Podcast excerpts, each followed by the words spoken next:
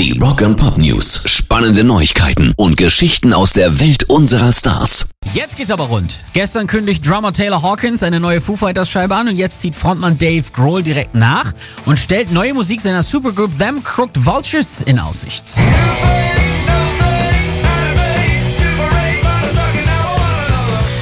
Crooked Vultures, das sind Dave Grohl, Josh Homme von Queens of the Stone Age und Led Zeppelin-Bassist John Paul Jones. In der Theorie sind wir noch eine Band, erklärt Grohl. Wir proben einmal alle zehn Jahre und demnächst ist wieder ein Jahrzehnt vergangen, richtig?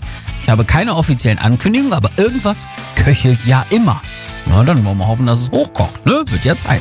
Rock and Pop News. Hole haben ihre Teilnahme an der Sammelklage gegen Universal zurückgezogen.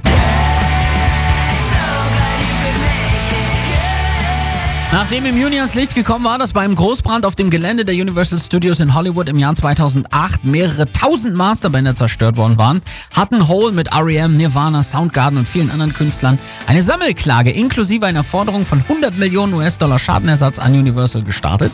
Jetzt haben sich Hole aus dieser Klage zurückgezogen, weil ihre Masterbänder doch nicht unter den zerstörten waren. Die anderen Kläger halten aber an ihren Forderungen fest. Pairs Rock and Pop News.